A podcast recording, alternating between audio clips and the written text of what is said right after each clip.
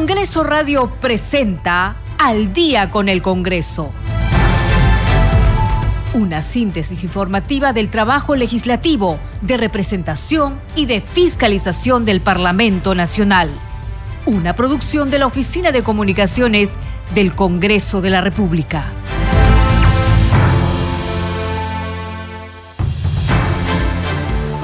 Bienvenidos al programa Al Día con el Congreso. Les saluda Helen Vances y esas son las principales noticias del Parlamento Nacional. El presidente del Congreso de la República, Alejandro Soto Reyes, demandó respetar la actual constitución política del Perú. Así lo expresó durante su discurso de clausura de la semana de conmemoración por los 30 años de la constitución política de 1993, que se realizó en la sala Raúl Porras Barrenechea. Previamente, el primer vicepresidente Arturo Alegría destacó el arduo trabajo que los 80 constituyentes en la elaboración de la Carta Magna del 93. En el acto solemne participaron también el presidente del Consejo de Ministros Alberto Otárola, la congresista Marta Moyano, la ex congresista constituyente Marta Chávez, entre otros ex senadores y parlamentarios. El presidente del Congreso, Alejandro Soto, exhortó al Poder Ejecutivo a buscar una pronta solución a los reclamos suscitados en el Cusco por los cambios en la modalidad de venta de entradas para visitar Machu Picchu. El anuncio lo realizó a través de sus redes sociales. Al respecto, congresistas de diversas bancadas y no agrupados presentaron dos mociones de interpelación contra la ministra de Cultura, Leslie Urteaga.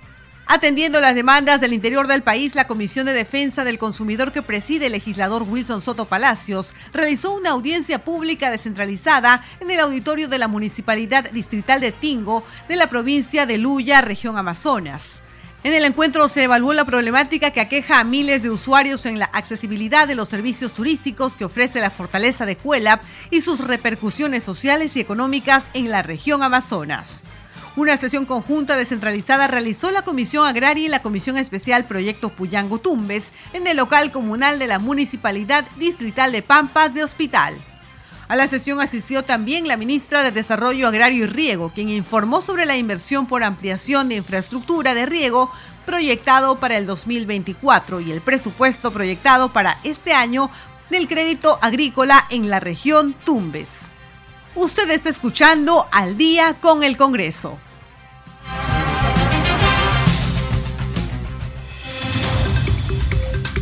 Bien, es momento de iniciar ahora con el desarrollo de la información y les contamos que el presidente del Congreso, Alejandro Soto Reyes, demandó hoy respetar la actual constitución, la cual dijo estará vigente hasta que las organizaciones políticas y la participación del pueblo puedan cambiar sus destinos. Así lo expresó durante su participación del acto solemne por los 30 años de la Constitución Política del Perú de 1993. Seguidamente felicitó al primer vicepresidente del Congreso, Arturo Alegría García, por organizar esta semana de actos conmemorativos por el aniversario de la Constitución de 1993. Durante esta semana y con motivo de los actos de conmemoración por los 30 años de la promulgación de la Constitución Política de 1993, hemos tenido la oportunidad de revalorar la importancia de la Carta Magna para preservar las libertades y fortalecer la democracia en el Perú.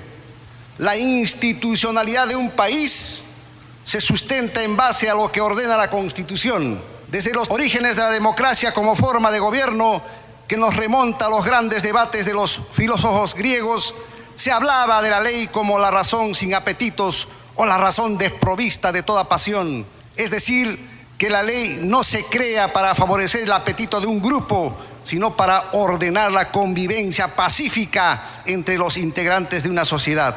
Decían los teóricos del contrato social, luego del triunfo de la Revolución Francesa, la Constitución hace que los ciudadanos deleguen parte de su soberanía a este marco legal supremo que tiene que ser respetado por todos.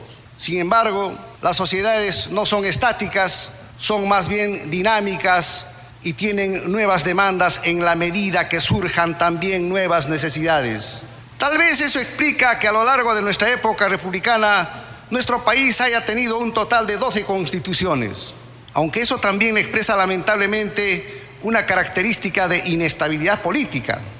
Siempre se habla de la necesidad de reformas constitucionales, pero estas deben realizarse respetando los mecanismos que la propia Constitución establece. Hace 30 años se promulgó en nuestro país la Constitución de 1993, vigente en la actualidad. Podemos tener diferentes opiniones sobre lo que representó el proceso político de ese momento. Sin embargo, debemos reconocer que en el Congreso Constituyente que la redactó, tuvimos la participación de destacados peruanos que representaban a partidos y agrupaciones políticas de diversas tendencias como Carlos Torres y Torres Lara, Lourdes Flores, Francisco Tudela, Gloria Helfer, Roger Cáceres Velázquez, Antero Flores Araos acá presente, Enrique Chirino Soto, Roger Amurús Gallegos, entre otros. Felicito al primer vicepresidente congresista Luis Arturo Alegría García por esta semana de actos conmemorativos que siempre invitan a la reflexión sobre la necesidad de consolidar nuestra democracia, evitando cometer los errores del pasado que tanto daño hicieron a nuestro país. Ningún país democrático puede crecer y caminar hacia el progreso sin una institucionalidad sólida. Nuestro compromiso seguirá siendo con la defensa del Estado de Derecho y del fuero parlamentario. Con mi reiterado agradecimiento a la primera vicepresidencia del Congreso, declaro clausurada la semana de los actos de conmemoración por el 30 aniversario de la promulgación de la Constitución Política de 1993. No sin antes decirles que no perdamos ni la alegría ni la esperanza. Hagamos respetar esa constitución que está vigente y estará vigente hasta en tanto y en cuanto las organizaciones políticas y el pueblo participando puedan cambiar sus destinos. Pero a hoy día se respete esa constitución. ¡Que viva el Perú! Previamente, el primer vicepresidente del Parlamento, Arturo Alegría, inauguró el acto solemne donde destacó el arduo trabajo de los 80 constituyentes en la elaboración de la Carta Magna del 93. La actividad contó con la participación del presidente del Consejo de Ministros, Alberto Otárola, la congresista Marta Moyano, la ex congresista constituyente Marta Chávez, entre otros ex senadores y parlamentarios. Quiero recordar dos ideas por las cuales creo que debemos de partir. La primera es que al caos lo precede el orden y la segunda es que la oposición genera unión. Y son estas dos ideas que dieron lugar a la Carta Magna. Hace 70 años el presidente Alberto Fujimori tuvo la gran visión de entender hacia dónde se enrumbaba el mundo. El año 89, con la caída del muro de Berlín, el 91 con la desintegración de la URSS, las naciones empezaban a abrazar los principios de libertad como fundamento de crecimiento económico, político y social. El país en aquellos años enfrentaba una lacra terrorista que por más de 10 años venía sembrando el terror entre todos los peruanos. Miles de ciudadanos fueron víctimas estos sanguinarios terroristas. Esta lacra nos había costado alrededor de 25 mil millones de dólares americanos de esa época. Pese a ello, y además pasábamos por una de las crisis económicas más grandes de la historia del Perú. 2.000% de inflación. Medio millón de peruanos tuvieron y optaron por salir del territorio nacional para buscar mejores condiciones de vida. Es por eso que luego de entender que el mundo atravesaba circunstancias complicadas, es que se toman decisiones excepcionales y es así como llegamos al Congreso Constituyente Democrático. Y ahí es donde vemos a la Constitución como una carta de navegación hacia el futuro. Y es ahí, en esta puesta en marcha, donde el presidente Fujimori, con la visión y el liderazgo que tenía, comenzó a encaminar el rumbo de todos los peruanos. Pasamos de un ingreso per cápita de 1.500 a 7.000 dólares, la reducción de la pobreza en más de 30%, la atracción de la inversión privada, el mejoramiento de los servicios públicos, la conectividad, pero sobre todo la oportunidad de todos los peruanos de dirigir cada uno de sus futuros. La oportunidad de emprender, la oportunidad de trabajar, de sacar adelante a sus familias. Las verdaderas revoluciones cambian la vida de las personas y no cabe duda que la constitución política del Perú del año 1993, creada por hombres y mujeres valerosos, cambiaron la vida de todos los peruanos. A su turno, la legisladora Marta Moyano Delgado, presidenta de la Comisión de Constitución y Reglamento, dijo que la Constitución de 1993 fue la respuesta a una coyuntura de crisis política, económica y social que permitió insertarnos en el mercado internacional. En tal sentido, la Constitución del 93 fue la respuesta a una coyuntura de crisis política, económica y social y que además permitió sanear nuestra economía e insertarnos en el mercado internacional. Deseo destacar además que la Constitución del 93 fue la única constitución sometida a referéndum. Y quiero contarles, confesarles, que participé de ese referéndum, pero en contra y obtuvo la aprobación de la población, es decir, nació con doble legitimidad, un producto de la aprobación en el Pleno del Congreso Constituyente Democrático, con una aprobación promedio del 85.73. ¿Eso o no legítima? Y otra ratificada en consulta popular con el 52.24%. ¿Es o no legítima? Lo digo para quienes alguna vez tiraron la constitución al suelo. Hoy, 30 años después, podemos decir que el balance es positivo. Nos ha permitido vivir en paz y desarrollo estos últimos años que pese a todos los vaivenes políticos y sociales, nos ha dado salidas constitucionales, que nos ha permitido mantener nuestra democracia y el Estado de Derecho. Por ejemplo, nos ha permitido tener sucesiones presidenciales sin quebrar el Estado de Derecho. Nos ha permitido la censura de ministros no idóneos para el cargo. Nos ha permitido sancionar a malos funcionarios por corrupción. Nos ha permitido superar crisis económicas y hasta políticas sin quebrar el orden constitucional porque lo que siempre debemos tener presente es que más allá de cualquier debate o posición política, lo que siempre debe primar es el respeto a la Constitución. El jefe del gabinete ministerial, Alberto Otárola, destacó la creación de la Defensoría del Pueblo y el fortalecimiento del Tribunal Constitucional en la Constitución de 1993, seguido de mostrarse a favor de restablecer la bicameralidad. Escuchemos.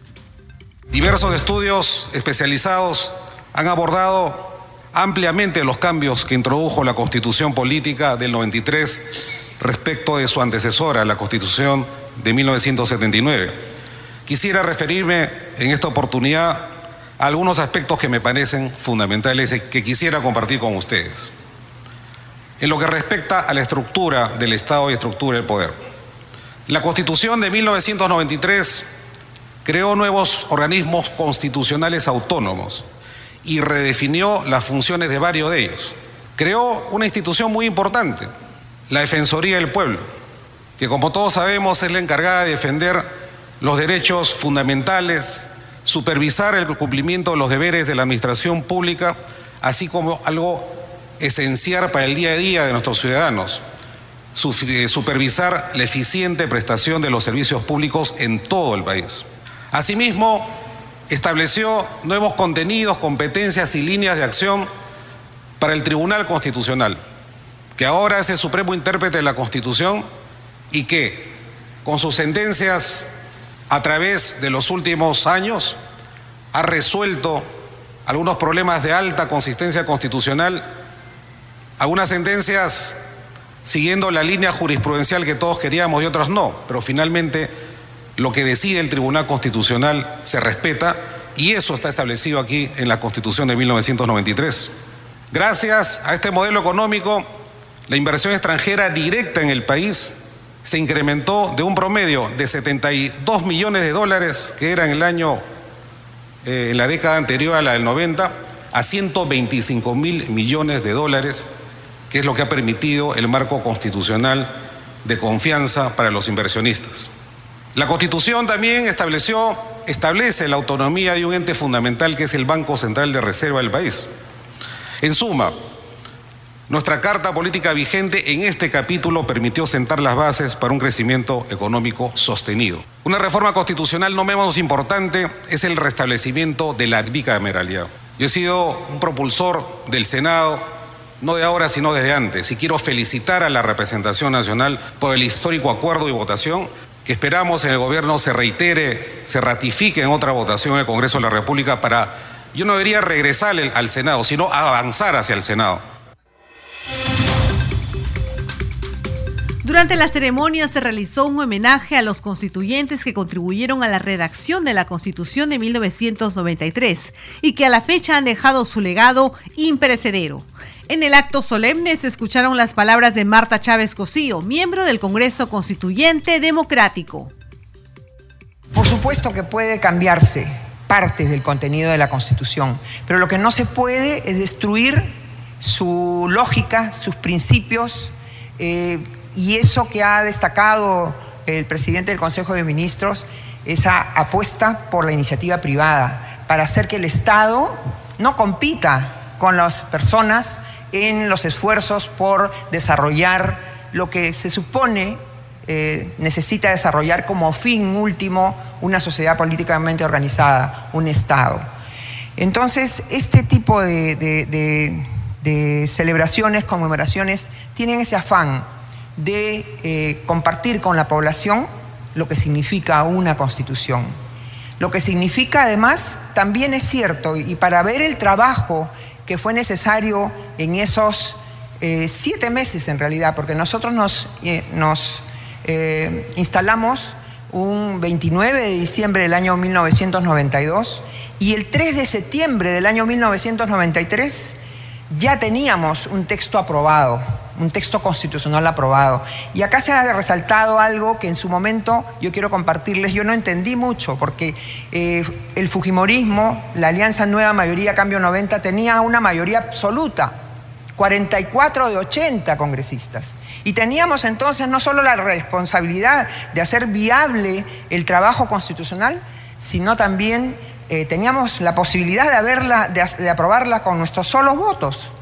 Pero no, y se ha recogido y es un dato, y aquí eh, felicito en su hijo, el ex congresista Miguel Ángel Morales, el gran trabajo, Torres eh, Morales, el gran trabajo que impulsó quien fue primer vicepresidente del Congreso Constituyente Democrático, presidente de la Comisión de Constitución, de la cual yo fui con toda humildad relatora. Y eh, el esfuerzo del doctor Torres y Torres Lara por lograr el consenso. Ahora les contamos que hoy se realizó la exposición fotográfica titulada Historia del Congreso y sus personajes ilustres. La actividad se desarrolló en las instalaciones del Centro Cultural de la Escuela Nacional Superior Autónoma de Bellas Artes. La muestra expone más de 100 fotografías e imágenes referidas a la instalación del primer Congreso Constituyente, las instalaciones y bienes históricos del Palacio Legislativo. Además, comprende a los héroes, ideólogos e intelectuales que formaron parte del Parlamento Parlamento peruano. Congreso en redes. Y hasta ahora le damos pase a nuestro compañero Víctor Incio, quien nos trae información de las redes sociales de los congresistas de la República. Adelante, Víctor. Buenas noches, Helen. Vamos a empezar con un tuit del Congreso de la República en el que se informa que en conmemoración a los 30 años de la Constitución Política, el primer vicepresidente del Parlamento, Arturo Alegría, inauguró el acto solemne de celebración que contó con la participación del presidente del Congreso, Alejandro Sotorreyes, el titular de la presidencia del Consejo de Ministros, Alberto Tarola, la congresista Marta Moyano, la ex congresista constituyente Marta Chávez, entre otros ex senadores y parlamentarios. En otra publicación se lee que el presidente del Congreso, Alejandro Sotorreyes, demandó respetar la actual constitución política del Perú. Así lo expresó al clausurar la semana de conmemoración por los 30 años de la Carta Magna de 1993. Y la legisladora Jessica Córdoba Labatón publica que sostuvo una reunión con la ministra de Producción, Ana María Choquehuanca, con el fin de articular acciones para garantizar el funcionamiento del desembarcadero pesquero artesanal de San José. Asimismo, encontrar alternativas de solución a la infraestructura del Centro de Procesamiento Pesquero Artesanal Santa Rosa e insistir respecto a la necesidad del dictado del curso de capacitación para buzos acuícolas. Seguimos trabajando por nuestros hermanos pescadores de Lambayeque. Y un Twitter de la legisladora Diana González Delgado da a conocer que se reunió con el presidente del Instituto Peruano de Deporte, Guido Flores, para hacer seguimiento al acta que se firmó con la Municipalidad Provincial de Arequipa, a fin de autorizar el uso de la pista atlética del Estadio Melgar en favor de un programa deportivo municipal para personas con habilidades diferentes. Estas son algunas de las publicaciones en redes Helen, retomamos con usted en estudio. Recuerden que nos pueden encontrar en Twitter como arroba radio-congreso y en Facebook nos encuentran como Radio Congreso Perú. Le agradecemos a nuestro compañero Víctor Incio por la información y vamos ahora a conocer el trabajo que ha realizado la Comisión de Energía y Minas en la primera legislatura del periodo 2023-2024.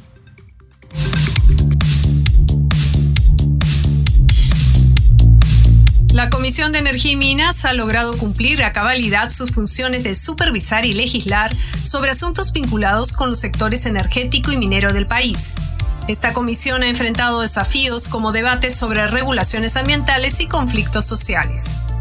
En este periodo legislativo, la Comisión de Energía dictaminó varios proyectos de ley, entre ellos el dictamen del proyecto de ley 5016 que propone establecer disposiciones para optimizar la remediación ambiental de sitios y pasivos ambientales de hidrocarburos.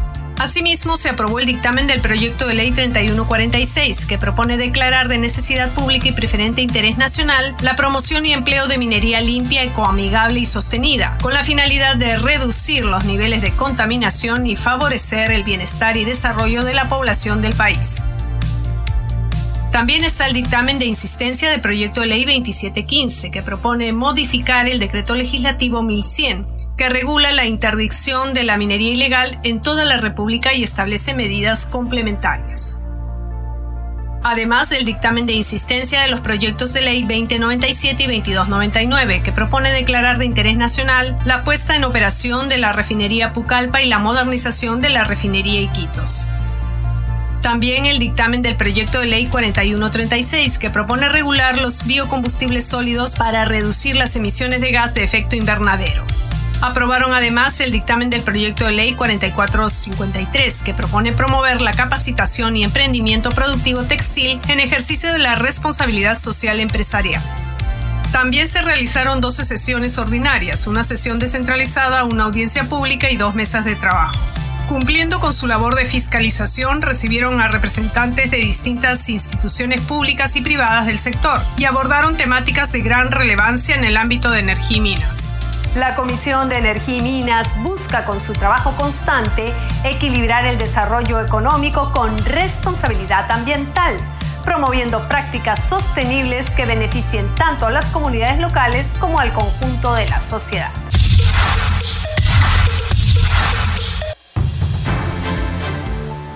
Y es momento amigos de ir a una pausa, pero continuamos con su programa Al día con el Congreso. Regresamos con más información.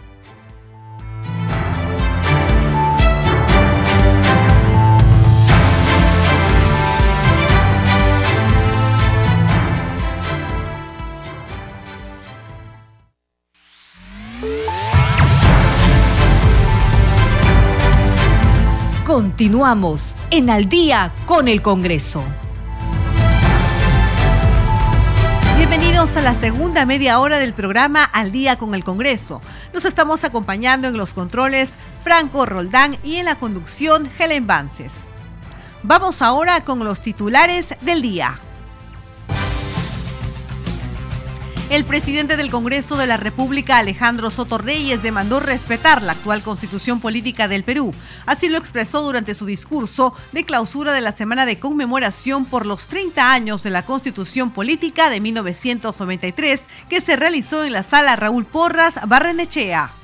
Previamente, el primer vicepresidente Arturo Alegría destacó el arduo trabajo que los 80 constituyentes en la elaboración de la Carta Magna del 93. En el acto solemne participaron también el presidente del Consejo de Ministros Alberto Otárola, la congresista Marta Moyano, la ex congresista constituyente Marta Chávez, entre otros ex senadores y parlamentarios. El presidente del Congreso, Alejandro Soto, exhortó al Poder Ejecutivo a buscar una pronta solución a los reclamos suscitados en el Cusco por los cambios en la modalidad de venta de entradas para visitar Machu Picchu. El anuncio lo realizó a través de sus redes sociales. Al respecto, congresistas de diversas bancadas y no agrupados presentaron dos mociones de interpelación contra la ministra de Cultura, Leslie Urteaga. Atendiendo las demandas del interior del país, la Comisión de Defensa del Consumidor que preside el legislador Wilson Soto Palacios realizó una audiencia pública descentralizada en el auditorio de la Municipalidad Distrital de Tingo de la provincia de Luya, región Amazonas. En el encuentro se evaluó la problemática que aqueja a miles de usuarios en la accesibilidad de los servicios turísticos que ofrece la fortaleza de Cuelap y sus repercusiones sociales y económicas en la región Amazonas. Una sesión conjunta descentralizada realizó la Comisión Agraria y la Comisión Especial Proyecto Puyango Tumbes en el local comunal de la Municipalidad Distrital de Pampas de Hospital. A la sesión asistió también la ministra de Desarrollo Agrario y Riego, quien informó sobre la inversión por ampliación de infraestructura de riego proyectado para el 2024 y el presupuesto proyectado para este año del crédito agrícola en la región Tumbes. Usted está escuchando al día con el Congreso.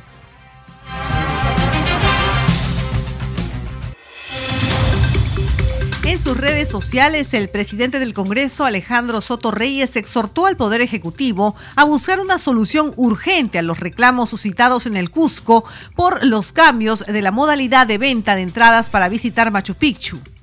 Cusco está en huelga y rechaza el proceso de tercerización de la venta de entradas a Machu Picchu. Presidenta Dina Boluarte exhorto a buscar una solución de inmediato para no afectar el turismo nacional e internacional, escribió en su cuenta de Twitter el titular del Parlamento Nacional. Al respecto, congresistas de diversas bancadas y no agrupados presentaron dos mociones de interpelación contra la ministra de Cultura Leslie Urteaga. Una de las propuestas la planteó el legislador Luis Ángel Aragón, la misma que consta de 30 preguntas, y la segunda moción la presentó el parlamentario Guido Bellido, cuyo pliego interpelatorio consta de 14 preguntas.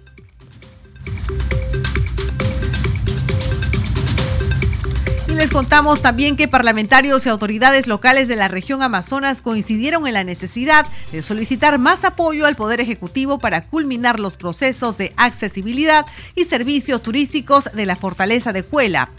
Así lo dieron a conocer en el marco de la audiencia pública descentralizada de la Comisión de Defensa del Consumidor y organismos reguladores de los servicios públicos que preside el legislador Wilson Soto Palacios. Durante la sesión se evaluó la problemática que aqueja a miles de usuarios en la accesibilidad de los servicios turísticos que ofrece la fortaleza de Cuelap y sus repercusiones sociales y económicas en la región Amazonas. El titular del grupo de trabajo congresista Soto Palacios refirió la necesidad de mejorar los accesos a tan importante fortaleza, señalando al mismo tiempo el apoyo del Congreso para solicitar a las autoridades del Poder Ejecutivo priorizar la atención para este caso, señalando que no se puede perjudicar los ingresos económicos para los pobladores y operadores locales que trabajan en este tema. Hoy se realizó una sesión conjunta descentralizada de la Comisión Agraria y la Comisión Especial Proyecto Puyangotumbes en el local comunal de la Municipalidad Distrital de Pampas de Hospital. En la reunión participó la ministra de Desarrollo Agrario y Riego, Jennifer Contreras Álvarez, quien informó sobre la inversión por ampliación de infraestructura de riego proyectado para el año 2024 y el presupuesto del presente año para los agricultores de la región Tumbes. La primera parte de la sesión fue presidida por el legislador Héctor Ventura en su calidad de presidente de la Comisión Especial Proyecto Puyango Tumbes. Del señor alcalde, del profesor Rosales, alcalde del distrito de Pampa de Hospital. Señor alcalde, muchas gracias por esa eh, voluntad de querer hacer posible de que esta sesión de la Comisión Agraria sea posible en, esta, en este distrito pujante. Asimismo, hermanos, quiero hacerles extensivo que hace tres o cuatro meses hemos venido gestionando para que esta sesión se lleve a cabo en el distrito de Pampa de Hospital. Veníamos haciendo las coordinaciones con el señor alcalde Freddy Rosales para que sea en el campo, para que la Comisión Agraria, es decir, la presidenta de la Comisión Agraria, la señora ministra de Agricultura, vea la situación de cómo estamos afrontando los diferentes problemas, los diferentes conflictos que tenemos respecto al agro en nuestra región Tumbes. Los señores agricultores van a tener la eh, oportunidad de hacer el uso de la palabra. Les voy a pedir con mucho respeto, hermanos agricultores, de que eh, seamos concisos.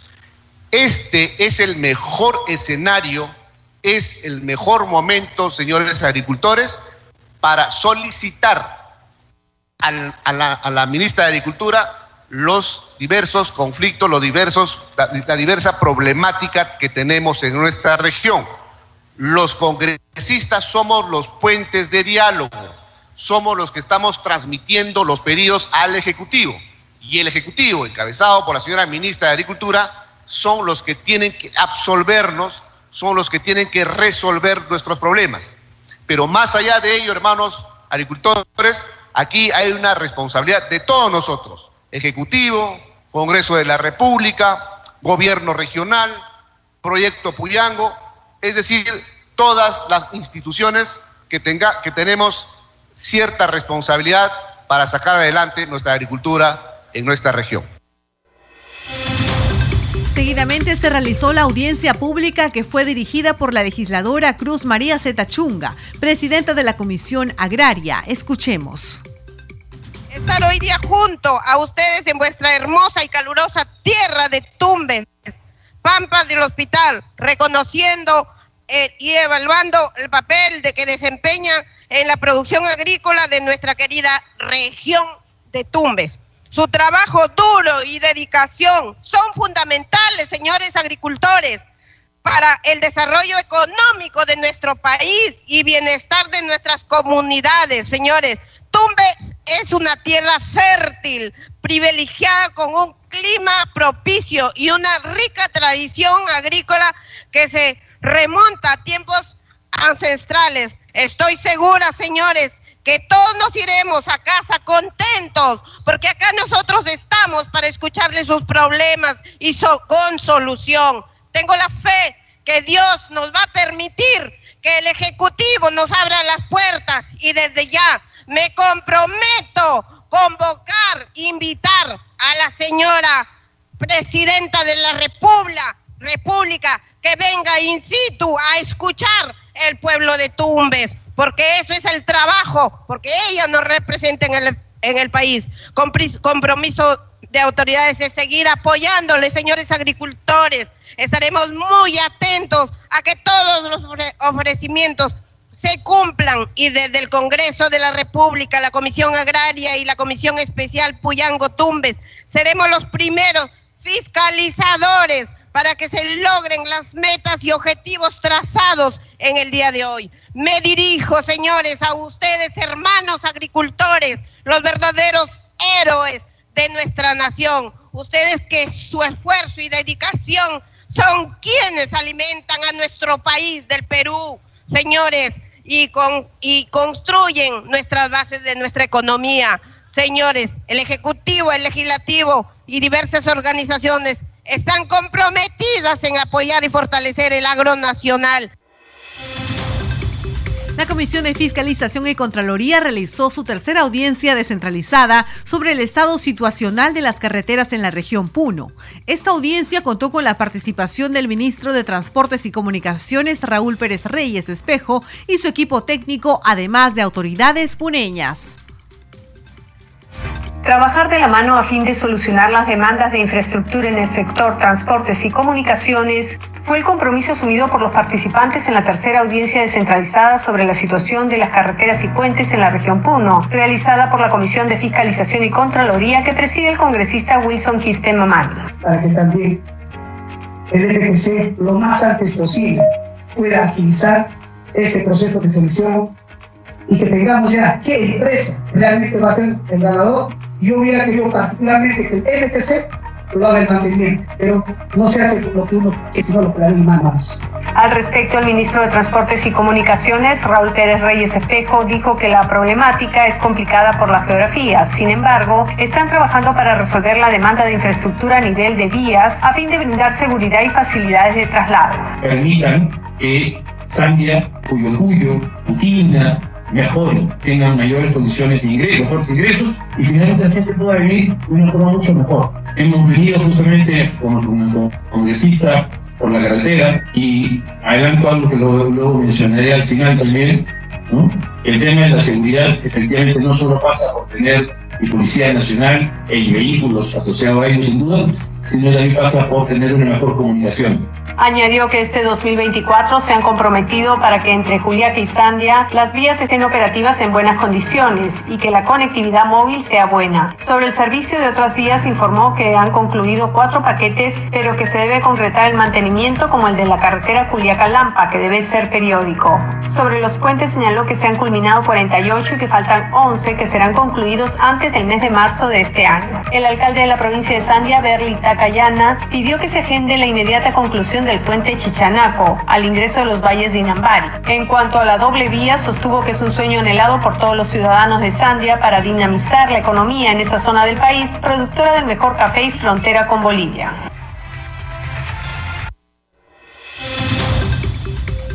La congresista Kelly Portalatino encabezó una mesa de trabajo en la que se analizó la disposición contenida en el decreto legislativo 1602, Ley del Servicio Civil. Una mesa de trabajo para analizar la disposición contenida en el decreto legislativo 1602, Ley del Servicio Civil, fue encabezada por la congresista Kelly Portalatino Ábalos de la bancada Perú Libre. Durante la reunión participaron representantes de sindicatos de trabajadores de diversas instituciones. Respecto a la contratación temporal, establece que, los, que estas situaciones deben estar debidamente justificadas. Los contratos no pueden tener un plazo mayor a nueve meses, pueden renovarse por una sola vez antes de su vencimiento, hasta por un periodo de tres meses. Cumplido el plazo, tales contratos concluyen de pleno derecho y son nulos los actos en contrario. A su turno, los dirigentes de los gremios de trabajadores estatales mostraron su rechazo a la norma de la Autoridad Nacional del Servicio Civil. Justamente el reclamo de este 1602, que se está vulnerando derechos y se va a vulnerar derechos laborales. Son despidos masivos, no automáticos, sino progresivamente, que va a ser un caos para la familia que tenemos de los diferentes regímenes laborales. Se anunció que para el día 6 y 7 de febrero, los trabajadores CAS y del régimen laboral 728 y 276 harán un alto a sus labores en rechazo al decreto legislativo 1602, Ley del Servicio Civil.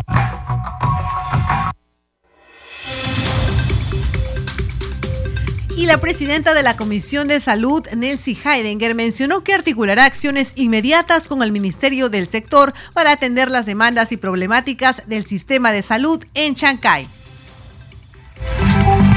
La Comisión de Salud y Población, la cual preside la congresista Nelsie Heidinger Ballesteros, recibió funcionarios del Ministerio del Sector y a diversas autoridades de Chancay para conocer el aporte y la mejora del sistema de salud del mismo Chancay. Ya estamos colapsando, totalmente.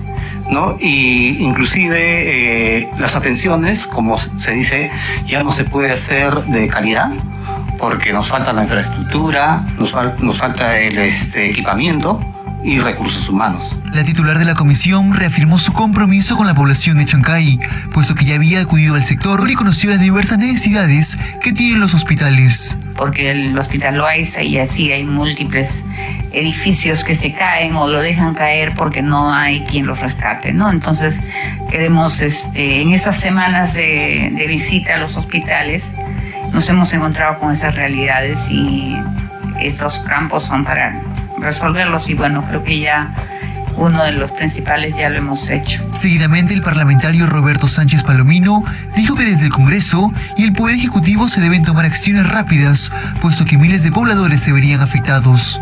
Que nos permita eh, un poquito eh, ver el estado actual, eh, las brechas, las dificultades propiamente que hay para que los servicios, no solamente en el Chancay de, de este horizonte, sino en la perspectiva, cómo se está eh, tomando decisiones o, o, desde el Congreso también nosotros estamos siempre atentos al desarrollo normativo, legislativo que permita y viabilice no solamente los ámbitos de naturaleza presupuestal, sino normativo propiamente para una atención excepcional, especial en la prioridad por último, las autoridades de Chancay agradecieron el compromiso por parte de la presidenta de la comisión y el parlamentario Roberto Sánchez, quienes se comprometieron en continuar realizando mesas de trabajo sobre el tema.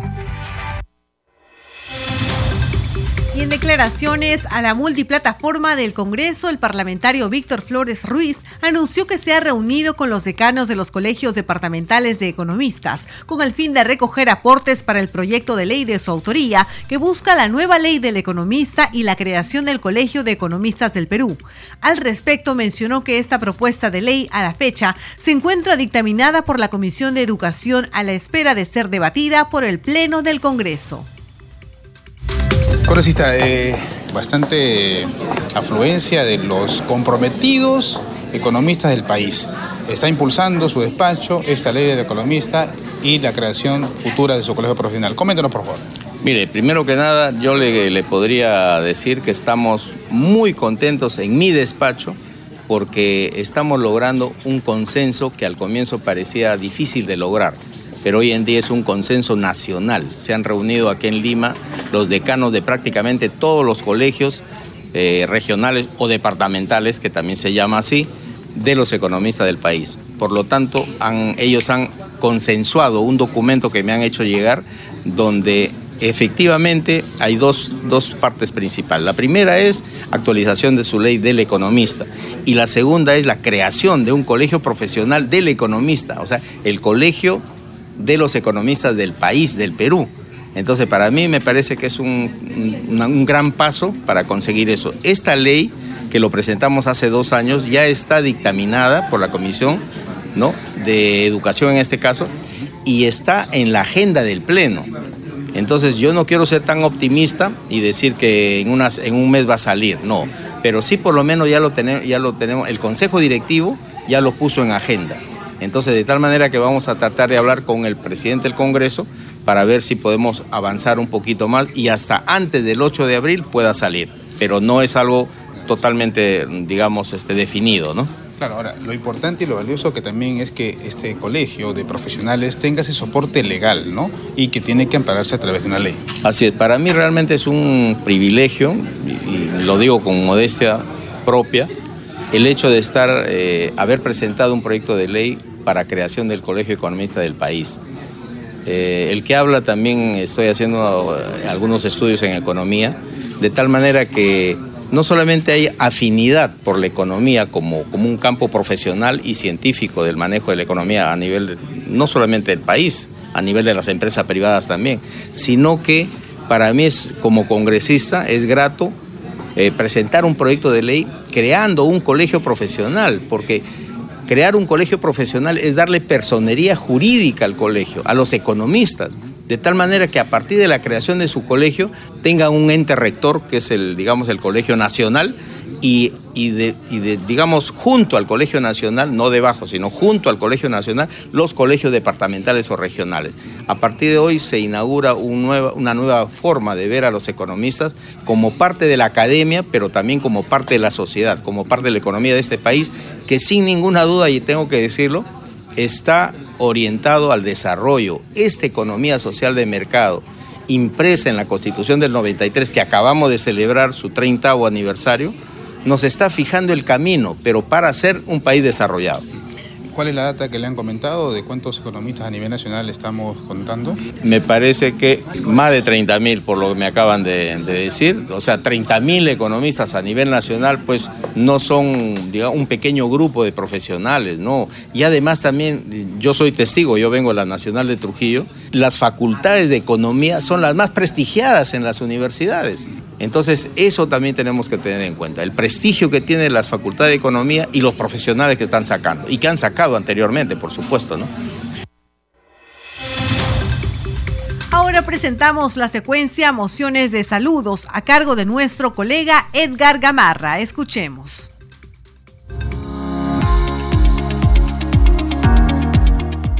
Mociones de saludo presentadas en el Congreso de la República. El 26 de enero del presente año se conmemora los 60 aniversarios de las relaciones diplomáticas entre Perú e India y el 75 aniversario del Día de la República de la India.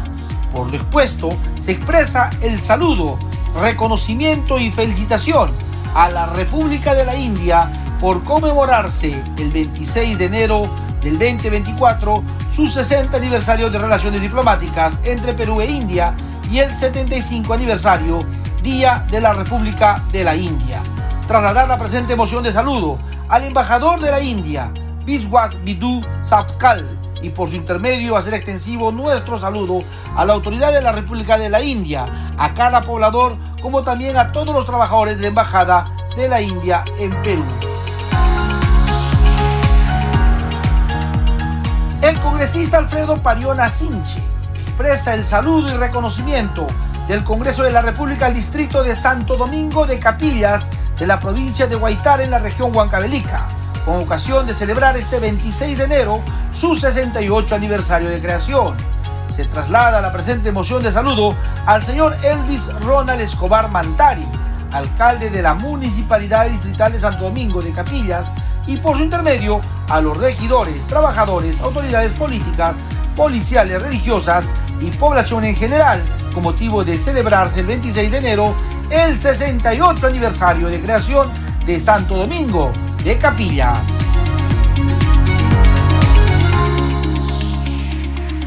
El congresista Edgar Raimundo Mercado expresa su más emotivo saludo, felicitación y un justo reconocimiento del Congreso de la República al distrito de Pacán, provincia de Jauja, departamento de Junín, por conmemorarse este 26 de enero su 68 aniversario de creación política.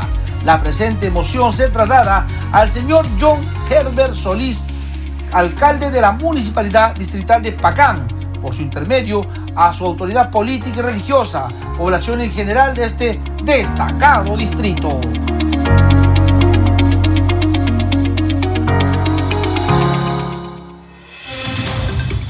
Y antes de cerrar la presente edición de Al día con el Congreso, los dejamos con nuestros titulares. El presidente del Congreso de la República, Alejandro Soto Reyes, demandó respetar la actual constitución política del Perú. Así lo expresó durante su discurso de clausura de la semana de conmemoración por los 30 años de la constitución política de 1993, que se realizó en la sala Raúl Porras Barrenechea. Previamente, el primer vicepresidente Arturo Alegría destacó el arduo trabajo que los 80 constituyentes en la elaboración de la Carta Magna del 93. En el acto solemne participaron también el presidente del Consejo de Ministros Alberto Otárola, la congresista Marta Moyano, la excongresista constituyente Marta Chávez, entre otros ex senadores y parlamentarios. El presidente del Congreso, Alejandro Soto, exhortó al Poder Ejecutivo a buscar una pronta solución a los reclamos suscitados en el Cusco por los cambios en la modalidad de venta de entradas para visitar Machu Picchu. El anuncio lo realizó a través de sus redes sociales. Al respecto, congresistas de diversas bancadas y no agrupados presentaron dos mociones de interpelación contra la ministra de Cultura, Leslie Urteaga. Atendiendo las demandas del interior del país, la Comisión de Defensa del Consumidor que preside el legislador Wilson Soto Palacios realizó una audiencia pública descentralizada en el auditorio de la Municipalidad Distrital de Tingo de la provincia de Luya, región Amazonas. En el encuentro se evaluó la problemática que aqueja a miles de usuarios en la accesibilidad de los servicios turísticos que ofrece la fortaleza de Cuelap y sus repercusiones sociales y económicas en la región Amazonas. Una sesión conjunta descentralizada realizó la Comisión Agraria y la Comisión Especial Proyecto Puyango Tumbes en el local comunal de la Municipalidad Distrital de Pampas de Hospital. A la sesión asistió también la ministra de Desarrollo Agrario y Riego, quien informó sobre la inversión por ampliación de infraestructura de riego proyectado para el 2024 y el presupuesto proyectado para este año del crédito agrícola en la región Tumbes. Usted está escuchando al día con el Congreso.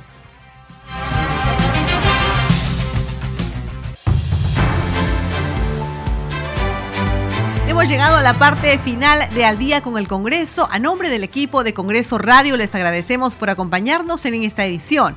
Estuvo en los controles Franco Roldán y en la conducción Helen Vances. Nos reencontramos el lunes a las 10 de la noche.